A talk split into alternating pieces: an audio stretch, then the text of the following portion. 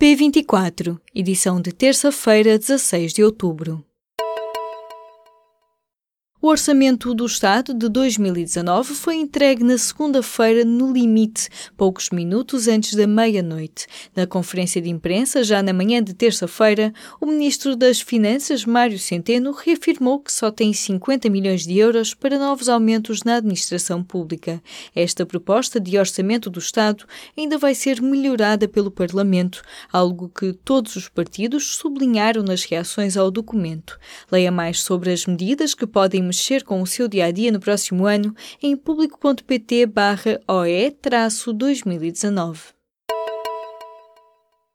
São 10 os novos secretários de Estado que completam a remodelação do governo anunciada no domingo, com quatro novos ministros. Além das mudanças esperadas, há a substituição de Fernanda Rolo por João Sobrinho na Secretaria de Estado da Ciência, Tecnologia e Ensino Superior e, como se soube na segunda-feira, João Galamba é o novo secretário de Estado para a Energia, uma pasta que passa a ser tutelada pelo Ministério do Ambiente. Além destas 10 pastas que mudam de mãos, cinco secretários de Estado foram reconduzidos.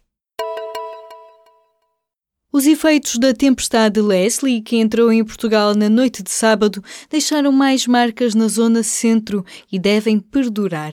Cerca de 60 mil casas estavam sem energia elétrica na segunda-feira e 39 mil registavam dificuldades nas comunicações. A Leslie foi um fenómeno bastante invulgar que também surpreendeu os cientistas. Esta depressão pós-tropical teve ventos de mais de 180 km por hora. Um estudo feito junto de famílias de baixos rendimentos na região de Lisboa mostra os riscos de exclusão social associados à pobreza alimentar. Na edição desta terça-feira, Dia Mundial da Alimentação, leia sobre as histórias recolhidas por investigadoras da Universidade de Lisboa, desde pais que abdicam de uma refeição completa para que os filhos possam comer melhor, aos jovens que até acompanham os colegas aos restaurantes de fast food, mas ficam a ver os amigos amigos a comer sem ter dinheiro para acompanhá-los na refeição.